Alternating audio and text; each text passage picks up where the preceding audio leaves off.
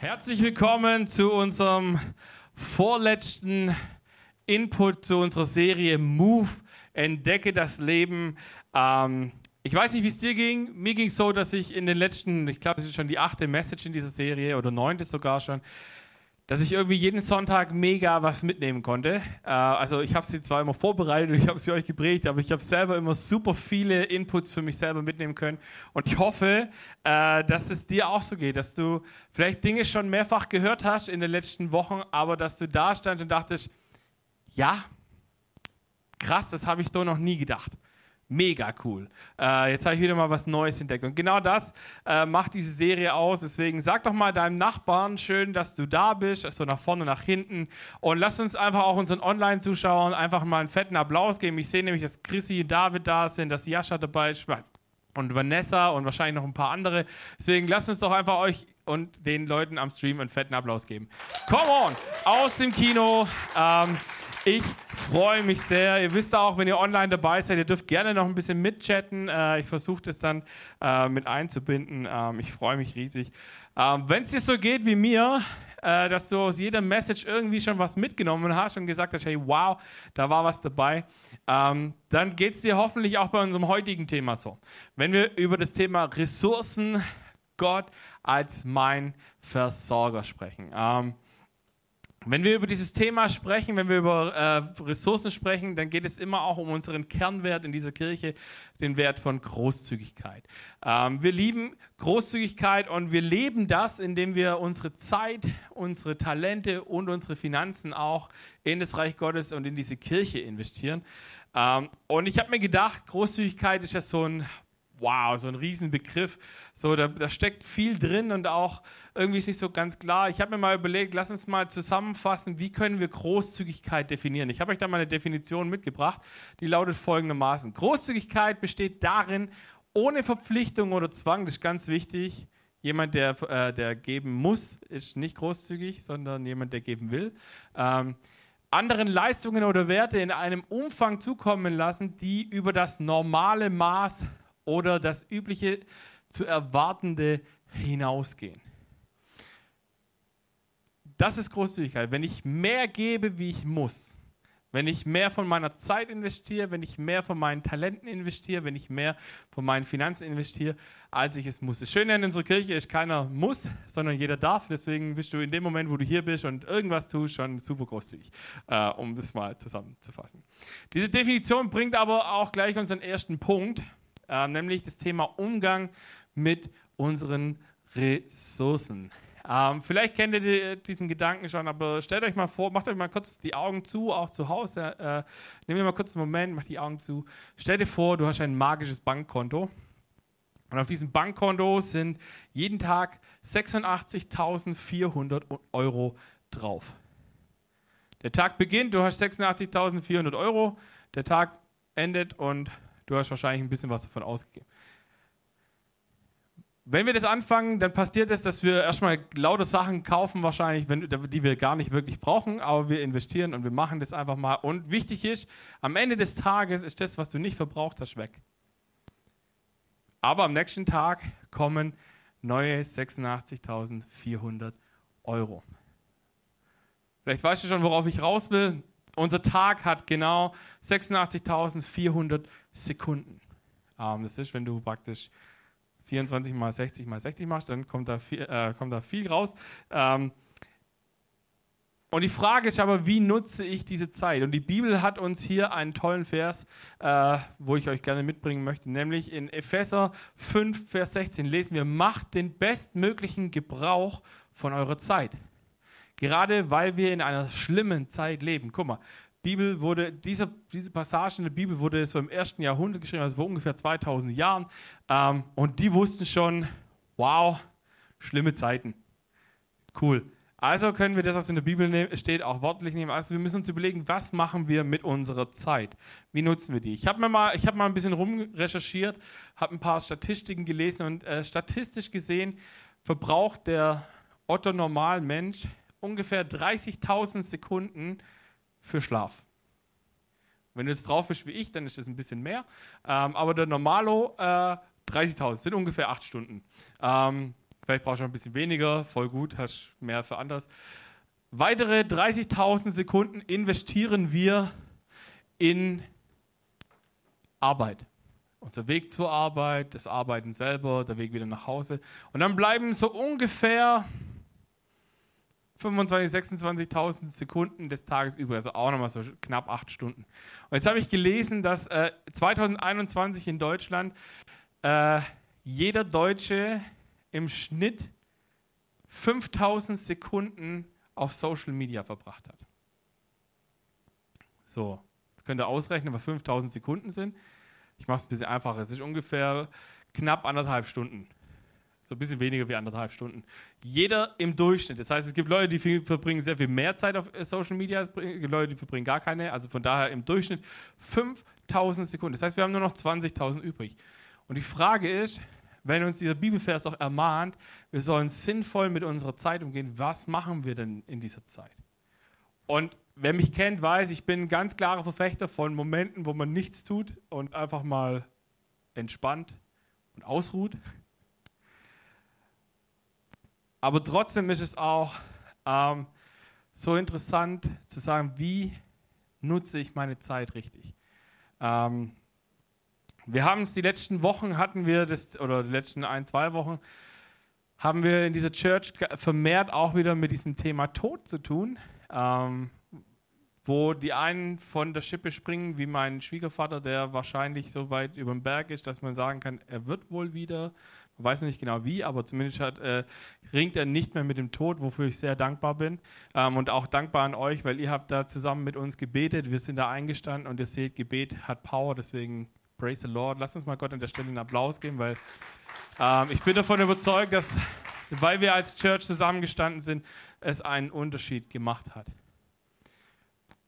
Auch andere Stories in unserer Church ähm, sind mega, äh, mega herausfordernd, gerade was dieses Thema Tod auch angeht. Ähm, auch diese Woche haben wir eine, eine Nachricht gekriegt, äh, vor allem Nina hat eine Nachricht gekriegt, die sie sehr getroffen hat, nämlich äh, ihr Chef ähm, hatte sich vor, was kann ich, ein, zwei Monaten hat er sich mit, mit Depressionen krank gemeldet und hat sich letzten Mittwoch war es, glaube ich, äh, von einer Brücke gestürzt und seinem Leben ein Ende gemacht. Und ich finde das persönlich echt tragisch, weil was muss alles schlimm sein in deinem Leben, damit dein einziger Ausweg äh, der Selbstmord ist? Ähm, und es hat, mich, hat uns wieder auf diesen Punkt gebracht, dass wir gesagt haben, wir müssen unbedingt danach schauen, wie wir unsere Zeit sinnvoll nutzen. Und wir haben gesagt, wir wollen immer mehr Hoffnung verbreiten. Und ähm, ich glaube, dass wir das schaffen, wenn wir anfangen, unsere Ressourcen, die wir haben, in einem Reich Gottes äh, Gedanken zu investieren. Das heißt, unsere Zeit, unsere Talente und auch unsere Finanzen, das Reich Gottes gebaut wird. Nicht nur, und das ist ganz wichtig, nicht nur in die Church zu kommen, sondern die Church zu sein. Weil ihr wisst es, wir pflegen hier diesen Ausdruck, dass wir sagen, die Kirche hört nicht, oder der Reich Gottes hört nicht an der Kinotüre auf, sondern da beginnt es eigentlich erst. Und es ist so, uns so wichtig geworden, dass wir wieder ganz neu anfangen wollen und sagen, wir wollen ähm, diese Botschaft der Hoffnung, dass Jesus dich liebt, dass er sein Leben für deins gegeben hat, wollen wir wieder ganz neu und ganz stark nach draußen bringen. Wir wollen Menschen, die hier reinkommen, wollen wir wertschätzen, wir wollen sie lieben, wir wollen ihnen sagen, hey, du bist gut, genauso wie du bist. Und ja, jeder von uns hat seine Fehler und seine Macken und was auch immer, aber Jesus liebt dich und deswegen ist mein Auftrag, dass ich dich liebe. Und ich glaube, es ist ganz spannend, wenn wir überlegen, gerade mit unserer Zeit, wir könnten zum Beispiel, natürlich ist es auch mal cool zu chillen und zu sagen, hier Netflix-Serie und ich hau irgendwie zwei Stunden meiner Freizeit äh, für einen Film drauf und okay, alles gut. Aber ich glaube, dass wir einen Unterschied machen können in dem Leben von unseren Mitmenschen, wenn wir zum Beispiel diese Zeit nehmen und jemanden anrufen und sagen, wie geht's dir gerade? Und zwar nicht, wie geht's dir gerade, sondern wie geht's dir wirklich? Oder jemanden zum Essen einladen und sagen, komm, wir treffen uns und wir essen miteinander und ich höre dir einfach mal zu, ich leihe dir ein Ohr. Oder vielleicht kannst du jemanden unterstützen, mit einem Talent, das du hast. Also ich bin ja, ich habe es euch vor zwei Wochen, glaube ich, war es, habe ich es gesagt, ich bin so handwerklich, bin ich ja so zwei linke Hände und wirklich, ich kann eine Zange von einem Schraubenzieher unterscheiden, aber das war es dann auch schon. Ähm, und, und mich kann man zum Beispiel unterstützen, indem man mir hilft, irgendwie sowas zu machen. Und, und es gibt Menschen in deinem Umfeld, du, da kannst du was, was jemand anders nicht kann, und du kannst mega der Segen sein. Die Frage ist eben, wie gehen wir mit unseren Ressourcen um? Auch, wie kann ich gesund, habe ich einen gesunden Umgang damit? Und da hilft tatsächlich auch ein Blick auf unsere Sorgen. Ich habe euch ein Bild mitgebracht, das kennt vielleicht auch der eine oder andere. Ich habe hier eine Schnur. Diese Schnur hört irgendwo auf. Ich kann dir gar nicht genau sagen, ob es in der Ecke aufhört oder da drüben. Ähm, das stellt unser Leben dar. Dieses bisschen schwarze hier vorne, ich weiß gar nicht, ob man es gut sehen kann. Äh, ich halte es mal ins Licht, dass man es besser filmen kann. Das ist das Leben, was wir hier im Diesseits führen. Alles, was ab hier kommt, ist Ewigkeit. Und als Christen ist es eigentlich, sollte unser Fokus darauf sein, dass diese blaue Linie unsere Entscheidungen beeinflusst. Dass wir hinstehen und sagen, okay, nicht, wenn ich irgendwie vor der Weggabelung stehe, nicht, was ist hier, und, und das ist ein hartes Wort vielleicht jetzt gleich auch für uns als, als Jesus-Nachfolger. Aber viele von uns verschwenden die Zeit damit, dass sie gucken, dass es in diesem kurzen Abschnitt super geil ist und dass ich irgendwie immer alles super habe und bestes Leben und ja, ich gönne es jedem und es ist auch cool und jeder darf das. Aber mach dir bewusst, ab hier hast du nichts mehr davon. Wir müssen lernen, Entscheidungen zu treffen, die die Ewigkeit betreffen und nicht die, die Endlichkeit. Und es ist uns diese Woche wieder so klar geworden, dass wir gesagt haben, wir müssen Menschen ermutigen, dass sie Hoffnung bekommen, dass sie Reich Gottes bauen und dass sie wissen, ich habe ein Haus im Himmel. So, ihr kennt diesen Song Who You Say I Am vielleicht, wo es heißt, in my father's house, there's a place for me. Und das ist es. Wir sind dazu bestimmt, in der Ewigkeit zu leben. Deswegen kann es auch manchmal Phasen in unserem Leben geben, wo das diesseits echt scheiße ist wo es sich nicht gut anfühlt, wo wir uns ärgern, dass Menschen vielleicht krank sind, die nicht geheilt werden. Wenn sie Jesus haben, haben sie hier in diesem blauen Bereich ein super Leben. Vielleicht müssen sie früher dorthin, vielleicht dürfen sie länger hier bleiben, aber am Ende, wenn sie Jesus haben, dann ist es gut. Und dann müssen wir uns auch hier nicht so viele Sorgen machen. Dann wissen wir, es kommt, wie es kommt. Ich kann es eh nicht beeinflussen. Das ist so matchentscheidend, dass wir sagen, okay, Gott mein Versorger, ja, ich vertraue darauf, dass Gott mein Versorger ist. Und jetzt ist ein ganz wichtiger Satz, Gott will mein Versorger sein. Ich muss ihn aber lassen. Ich muss aufhören, alles in meine eigene Hand zu nehmen. Das heißt nicht, wenn ich jetzt irgendwie eine Gabe habe und irgendwie gut mit Geld umgehen kann zum Beispiel, dass ich dann das nicht mehr machen soll. Nein, das ist gar nicht der Punkt. Aber wenn mein einziges Glück daran hängt, dass ich viel Kohle besitze, dann ist es halt nur für diesen Abschnitt besonders gut, weil Du wirst keinen Euro mitnehmen können. Keinen einzigen. Du hinterlässt vielleicht für irgendjemanden einen Haufen Kohle, was auch cool ist für die Person, aber die kannst auch noch mitnehmen, bis sie selber in der Kiste sitzt oder liegt. Ähm, von daher, la, lass uns anfangen, mehr in dieser Ewigkeit zu denken, weil die Bibel sagt was zum Thema Sorgen machen. Nämlich, dass wir uns nicht so viele Sorgen machen sollten. Man könnte jetzt wenn wir über Sorgen sprechen, die meisten Sorgen, die wir haben, hängen immer mit Geld zusammen. Das ist halt leider so. Man könnte jetzt hier ein klassisches schwäbisches Sprichwort zitieren.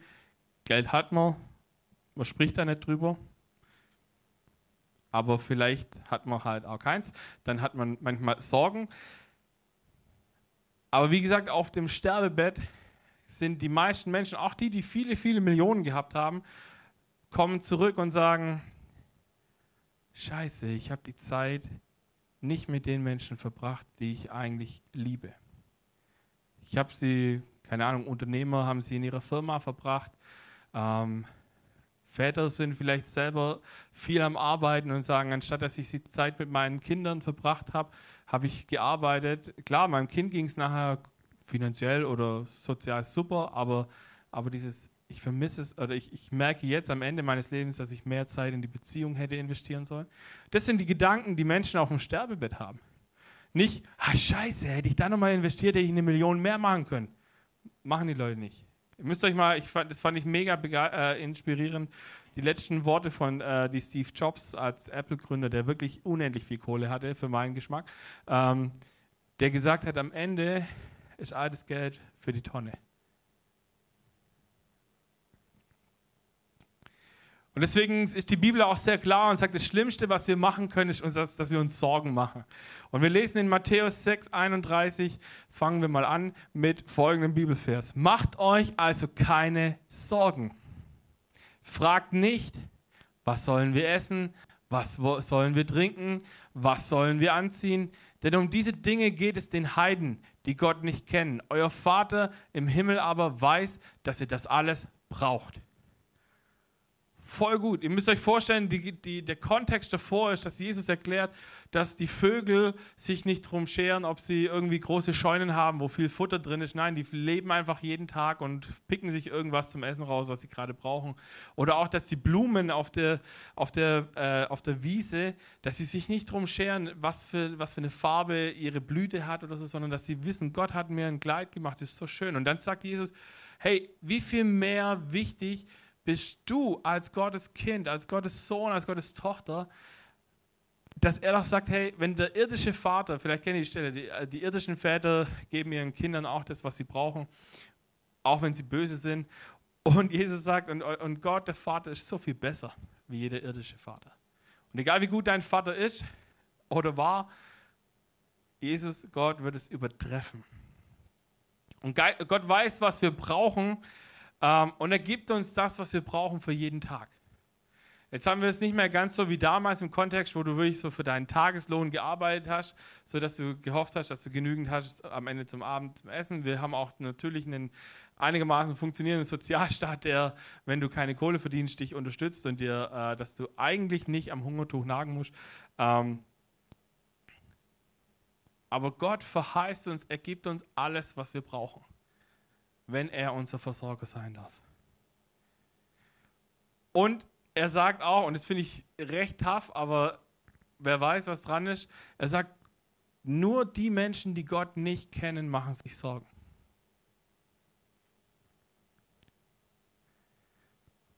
Deswegen lade ich dich ein, dass du jemand wirst, der sich immer weniger Sorgen macht um das, was morgen kommt. Weil es geht weiter, weil Jesus liefert den Schlüssel für diese Versorgung. In Vers 33 lesen wir, es soll euch zuerst um Gottes Reich und Gottes Gerechtigkeit gehen. Dann wird er für das Übrige sorgen. Beziehungsweise dann wird euch das Übrige alles dazugegeben. Macht euch keine Sorgen, hier kommt es nochmal, um den nächsten Tag. Der nächste Tag wird für sich selbst sorgen. Es genügt, dass jeder Tag seine eigene Last mit sich bringt. Es hat ungefähr so viel zu sagen, wie dass wir, wir können ständig überlegen, okay, was ist morgen, was ist morgen, was ist morgen, was muss ich morgen erledigen. Und am Ende des Tages habe ich irgendwie verpasst, wo Gott mir heute begegnen wollte. Und es gibt so viele Dinge, wo Gott uns heute begegnen möchte. Und wir sind so in unserem Sorgenkonstrukt drin, weil wir nicht wissen, was kommt morgen. Und wir werden nicht wissen, was morgen kommt. Du kannst morgen dieser, äh, hier über die Straße gehen und kannst vom Bus überfahren werden. Das weißt du gestern nicht oder heute im Normalfall. Deswegen sollen wir jeden Tag nutzen, um zu überlegen, wie wir Reich, wie Reich Gottes zur Geltung kommt. Wie können wir eben unseren Menschen, Mitmenschen Hoffnung verbringen, wie, äh, äh, bringen? Wie können wir denen erklären, hey, ich weiß, die Situation, in der du gerade steckst, die fühlt sich nicht gut an. Vielleicht hast du es selber schon mal erlebt, vielleicht ähnlich, vielleicht noch gar nicht, aber es tut manchmal nur gut, einfach da zu sein und zuzuhören und zu sagen, erzähl mir von deinen Sorgen. Und ich weiß nicht, ob ich eine Antwort habe für dich, aber ich, ich höre dir zu und ich bin für dich da. Eine andere Stelle, wo Paulus das auch so ähnlich beschreibt, ist in Philippa 4, äh, im Vers 19. Da heißt es, und was eure eigenen Bedürfnisse angeht, so wird derselbe Gott, der für mich sorgt, auch euch durch Jesus Christus mit allem versorgen, was ihr braucht. Er, der unerschöpflich reich ist und dem alle Macht und Herrlichkeit gehört. Paulus beschreibt an dieser Stelle einen, eine Versorgung, die er bekommen hat. Also er war in, in Philippi und war dann, ist dann weitergezogen, ich glaube nach Mazedonien oder so. Und, äh, und und er hat dort nichts gehabt, er hat dort keinen Job. Also Paulus war ja immer so ein Typ, der irgendwo, wo er seine Gemeinde gebaut hat, dann als Zeltmacher auch immer noch nebenher Geld verdient hat. Er hat gesagt, keiner muss für mich bezahlen. Ähm, ich, ich, ich versorge mich selber mit, meinem, mit meinen Talenten, die ich habe. Und das war aber eine Gemeinde, die er gegründet hat, die gesagt hat, hey, wir sammeln eine Kollekte, die wir Paulus schicken. Und er bedankt sich dann dafür und sagt, hey, ich weiß, dass ihr in Philippi gerade selber durch eine Durchstrecke geht, wo ihr wenig Geld habt. Und ich bin so dankbar, dass ihr das macht, aber ich will nicht, dass ihr das ständig machen müsst jetzt für mich so. Ähm, und Paulus sagt, ich kenne die Zeiten, wo ich Überfluss habe und ich kenne die Zeiten, wo ich Hunger gelitten habe. Aber ich habe nie zu wenig gehabt, aber halt gerade so, dass es für jeden Tag gereicht hat.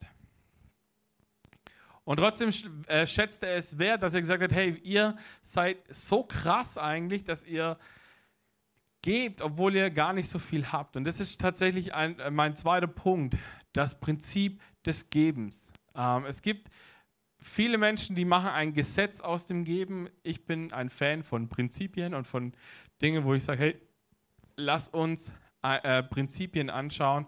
Und ich habe es vorhin eingangs schon mal gesagt, wir lieben Großzügigkeit in dieser Kirche. Das ist Teil unserer tiefsten Kultur.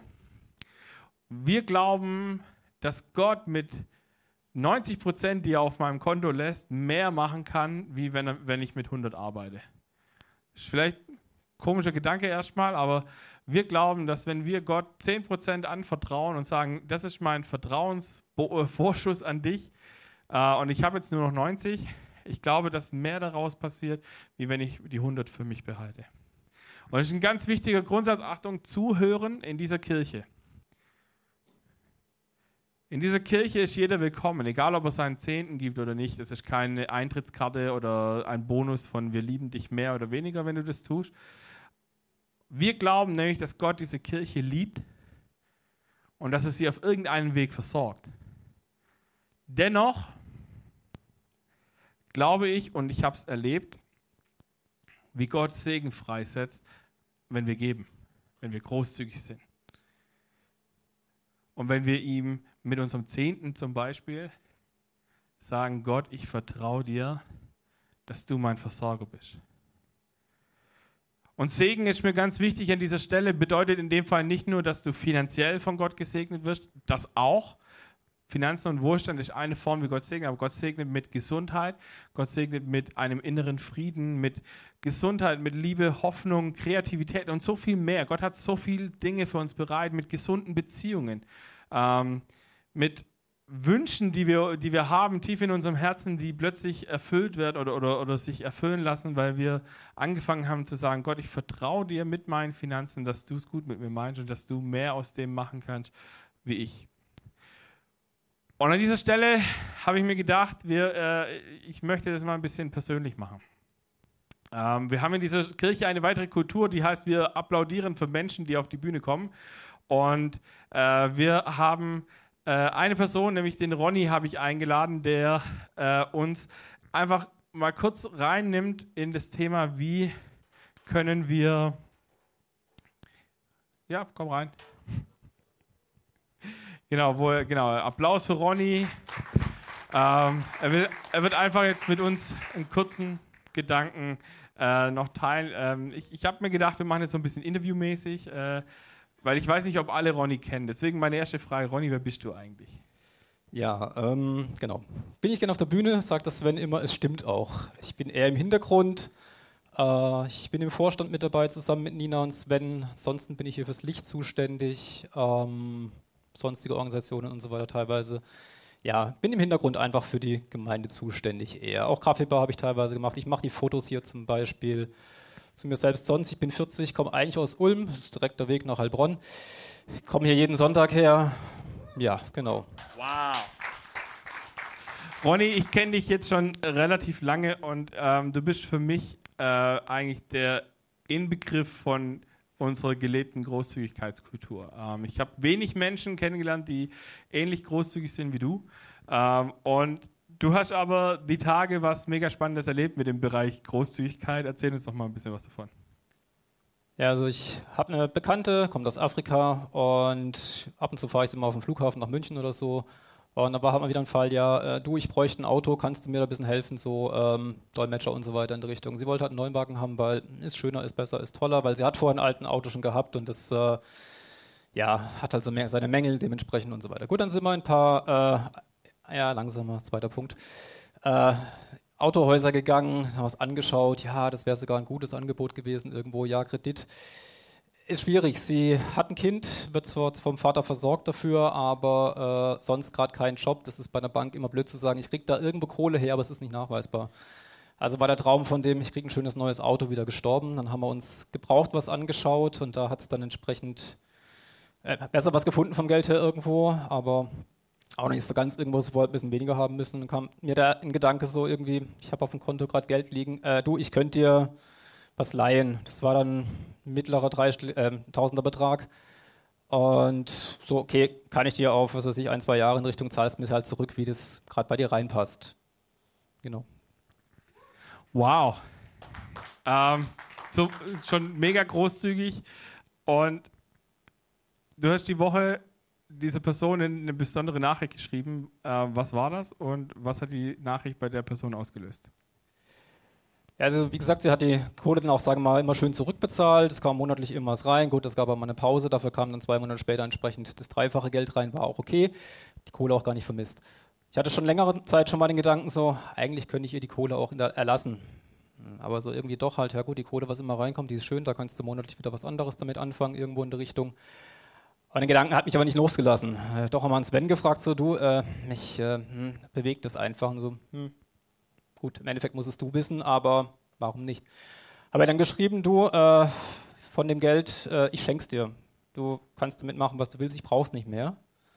Habe ich eine WhatsApp geschrieben gehabt. Dann kam eine WhatsApp zurück, äh, erstmal, wow, danke, und du, wir müssen reden, wir müssen telefonieren. Ich so, okay, gut, später, jetzt bin ich gerade bei der Arbeit. Und Hans hat sie erstmal gesagt, äh, cool, also ich verstehe es nicht, warum du es machen willst, aber wenn das so ist, ist okay. Äh, ich nehme das jetzt mal so an und wenn ich dann am Schluss die Kohle fertig habe, dann kann ich dir das immer noch geben, wenn du meinst oder auch nicht. Ich so, nee, du ist okay, habe gesagt, ich schenke dir das, ich schenke dir das. Und damit war erstmal wieder Friede. Und dann, was weiß ich, nochmal zwei, drei Stunden später kam nochmal eine WhatsApp rein äh, mit einem PDF drin, wo sie für ein Startup, wo sie gerade im Gründen ist, so ein paar Folien vorbereitet hatte, von wegen, ja, das ist was in meiner Vision, das will ich machen und sonst was und sagt dann so, hey Ronny, äh, das ist für mich jetzt ein Segen, dass du mir das geschenkt hast. Äh, ich kann damit jetzt das Startup besser gründen sozusagen. Sie ist der äh, Chef davon sozusagen und äh, müsste jetzt quasi ein Fundraising machen, gucken, wie sie Kohle dafür reinkriegt und das ist jetzt einfach der Start dafür. Und sie sagt, das hätte sie auch nicht erwartet, dass es das einfach kommt, weil wir so gut kennen wir uns eigentlich auch nicht. Und sagt, hey, das ist ein Wunder.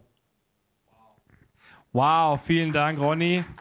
Ähm, ich finde es, genau, äh, ich finde es ein mega äh, spannendes Thema. Äh, ich, ich, kann es euch sagen, Ronny hat mir geschrieben, äh, ich, was er denn damit machen soll. Und ich gesagt, also mein Bauchgefühl sagt zwei Dinge. Das erste war, er sagte, also ich, du kennst mich, Generosity, Großzügigkeit, immer gut, hau raus. Aber mein zweites Bauchgefühl ist, ich kann ja eigentlich nicht über deine Kohle entscheiden, deswegen äh, kann ich dir nur den Tipp geben was da passiert. Und ich glaube aber zutiefst an ein Prinzip in der Bibel. Und das heißt, wir bekommen das, was wir sehen. Wir ernten das, was wir sehen. In 2. Korinther 9, Vers äh, 6 lesen wir, denkt daran, wer wenig sät, wird auch wenig ernten. Und wer reichlich sät, wird reichlich ernten. Er hat die Macht, euch mit all seiner Gnade zu überschütten, damit ihr in jeder Hinsicht zu jeder Zeit alles habt, was ihr zum Leben braucht.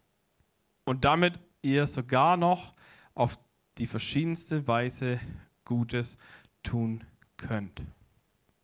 Ich finde es so cool. Es ist eigentlich genau das. Äh, ich nehme es mir jetzt einfach mal kurz raus und sage, ich mache mal Werbung doch trotzdem für Ronny.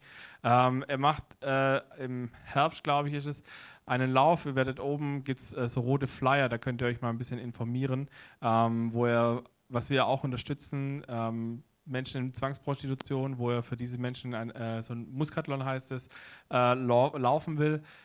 Ähm, Fragt Ronny danach, was das ist und was man da, wie man ihn da unterstützen kann, weil ich glaube auch, dass, äh, dass das ein, eine Saat war, was er für diese Frau getan hat, die ähm, irgendwann krass aufgeht. So, ich habe eine spannende Frage noch für euch mitgebracht, nämlich, wer von euch hat das Gefühl, er oder sie bräuchte mehr? So, wer hat es so das Gefühl, du hast zu wenig? Okay, eine ehrliche Hand. die anderen haben sich wahrscheinlich nicht getraut. Oder sie sind wirklich so zufrieden. Das finde ich mega gut, wenn das so wäre.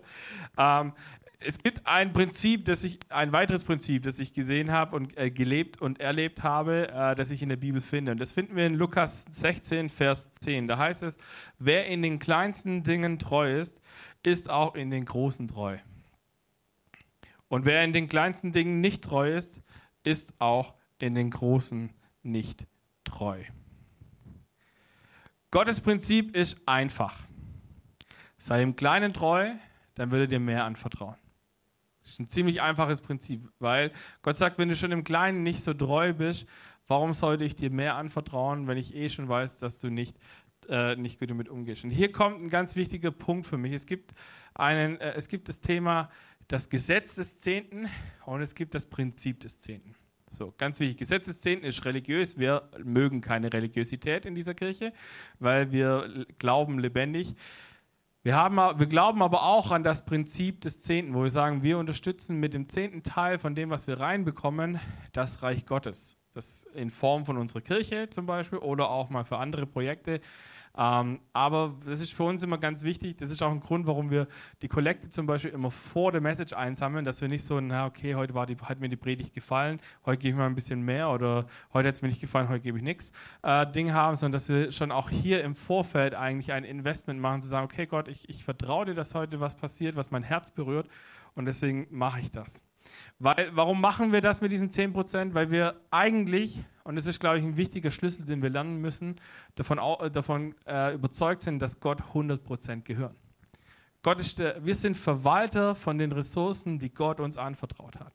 Und je besser wir damit umgehen, desto mehr Segen kann freigesetzt werden. Und je besser wir eben auch ähm, unsere Zeit, unsere Talente und unser Geld in diesem kleinen Dingen einsetzen, desto mehr wird Gott uns freisetzen, wird, desto mehr Segen wird fließen dadurch.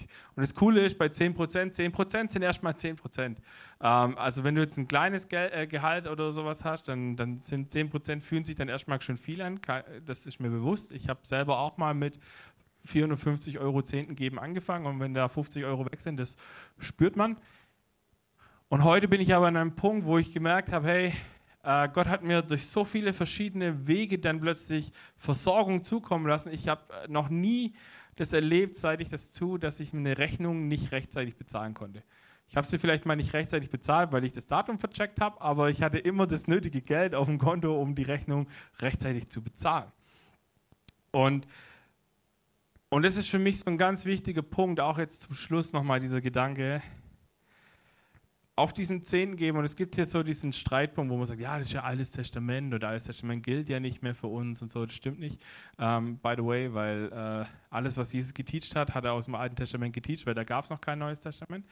Ähm, aber wir finden auch im Neuen Testament Belege für das Thema Zehnten. Wenn ihr da mehr Interesse habt, dann kommt gerne auf mich zu, schreibt uns eine E-Mail. Ähm, wir teachen das gerne. Aber es gibt eine Bibelstelle, und das ist eine meiner Lieblingsbibelstellen zum Thema äh, Umgang mit Geld. Ich habe es vorhin vielleicht gar nicht erwähnt, aber Gott weiß, wie schwierig wir diesen Umgang mit Geld haben. Deswegen hat er in der Bibel über 2000 Bibelstellen ähm, eingebaut, wo es um das Thema Finanzen und Umgang mit Finanzen geht und mit Besitz. Ähm, also von daher, Gott macht es bestimmt nicht, weil er ein Finanzproblem hat, sondern weil er weiß, dass es für uns eine Herausforderung ist, dieses Thema. Ähm, und hier gibt es eine Bibelstelle, die ist wirklich einmalig in der Bibel. Die gibt es wirklich nur einmal so. In Malachi 3, Vers 10 heißt es nämlich, ich, der Herr, der allmächtige Gott, fordere euch nun auf, bringt den zehnten Teil eurer Erträge in vollem Umfang zu meinem Tempel, damit in den Vorratsräumen kein Mangel herrscht. Stellt mich doch auf die Probe und seht, ob ich meine Zusage halte. Denn ich verspreche euch, dass ich dann die Schleusen des Himmels wieder öffne und euch überreich mit meinem Segen beschenke. Es ist die einzige Bibelstelle, wo Gott selber sagt, teste mich. Versuch mich, ob ich mein Wort halte. Es ist die einzige Stelle, wo Gott kommt und sagt, ich mache dir ein Versprechen, tu es und du wirst sehen, wie ich mein Wort halte. Und wenn wir Kurze Side Note vielleicht noch äh, für die, die das mit dem Zehnten geben. Die, in der jüdischen Kultur gab es nicht nur den Zehnten für den Tempel, sondern die hatten das Prinzip von 3 mal 10. Äh, das 3 mal 10 Prinzip war, sie haben 10% in den Tempel gegeben, sie haben 10% für Witwen und Waise gespendet, dass die versorgt wurden, weil es gab halt eben keinen so einen Sozialstaat wie bei uns. Und es gab 10%, die sie jeden Monat auf die hohe Kante gelegt haben euch liegt es, ich, ich, ich liebe es, Menschen zu unterstützen, wenn sie sagen, okay, ich kann nicht gut budgetieren, ähm, ich weiß nicht, wie das geht, ähm, da zu helfen und zu sagen, hey, lass uns da einen Schritt vorwärts gehen, weil ich glaube nicht, dass wir zu wenig haben, ich glaube nur, dass wir nicht weise damit umgehen. Aber ich will euch einen letzten Gedanken, einen, einen etwas visionären Gedanken mitgeben. Ähm, und ich träume davon, dass diese Kirche eines Tages der beste Arbeitgeber in dieser Region ist. Ich weiß, ich habe ich hab schwere Konkurrenz, aber ähm, ich träume davon. Ich glaube, dass es passieren kann, wenn jeder von uns, der sich als Teil dieser Kirche versteht, sagt, ich gebe meinen Teil dazu. Egal ob in Form von Zeit, von Talenten oder von Finanzen. Es gibt manche Leute, die haben mehr Geld und weniger Zeit die können das so kompensieren. Es gibt Leute, die haben mehr Zeit und weniger Geld, die können das so kompensieren. Es gibt Leute, die haben weder Zeit noch Geld, die werden getragen dadurch, dass die anderen beiden Gruppen sich zusammentun. Und weißt du was? Gott liebt es, uns zu versorgen und Gott gibt sehr gerne. Und weißt du, was ich auch entdeckt habe? Gott nimmt nicht nur Christen, um uns zu versorgen. Das habe ich in meiner eigenen Familiengeschichte erlebt. Es gibt Menschen in meiner Familie, die haben mit Glaube gar nichts am Hut und die stecken dir trotzdem mal einen Fuffi zu, den du genau dann brauchen kannst, wo sie dir den zustecken. Du denkst mir mal, hey, jetzt könnte ich ihn brauchen, dann kriegst du ihn nicht. Aber du kriegst ihn dann, wenn du ihn wirklich brauchen kannst. Und äh, das ist wirklich krass, weil Gott rührt Herzen an. Und darum geht es beim ganzen Thema Finanzen. Es geht nicht darum, wie hoch, wie groß oder wie schön dieser Betrag ist, sondern es geht darum, wie steht mein Herz dazu. Und ich will dir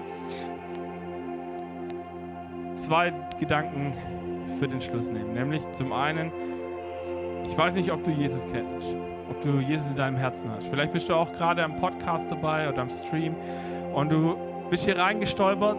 By the way, ich glaube, dass es kein Zufall ist. Aber ich glaube auch, dass wir Jesus in unser Leben einladen dürfen, damit wir erleben, wie er unser Versorger ist. Weil im Normalfall versorgen Familien Eltern ihre Kinder, habe ich vorhin schon mal gesagt. Und wie viel mehr wird Gott es dann tun? Ein zweiter Punkt, werd großzügig. Falls du vielleicht hier bist und sagst, ich habe bisher noch gar nichts in diese Kirche gegeben oder ins Reich Gottes gegeben, dann lade ich dich ein, fang an zu beten und frag Gott, was könnte ein Betrag sein und was könnte ein Zeitraum sein, wo ich das einfach mal ausprobiere, wo ich Gott teste und sage, okay Gott, ich probiere es mal aus, ob du dein Versprechen hältst. Dann lade ich dich ein für Tagebuch drüber, zum Sehen, wo hat Gott jeden Tag vielleicht dich gesegnet, weil wir das auch ganz schnell mal vergessen. Wenn du vielleicht sagst, nö, also gar nicht geben tue ich nicht, aber vielleicht noch nicht regelmäßig, dann lade ich dich ein. Fang an, das regelmäßig zu tun. Auch hier erlebe, wie Gott sein Ding tut und wie Gott sein, äh, seine Wunder tut. Vielleicht bist du aber auch jemand, der sagt, ja, regelmäßig geben tue ich schon. Aber halt nicht meine 10, oder aber halt nicht 10 Prozent. Kein Problem. Fang an und sag, probier es aus. Mach eine 3x10 Challenge. Sag, ich gebe drei Monate mal den vollen Zehnten und sieh, lass dich überraschen, wie Gott dich segnet, auf irgendeine Art und Weise. Oder wenn du vielleicht jemand bist, der sagt, hey,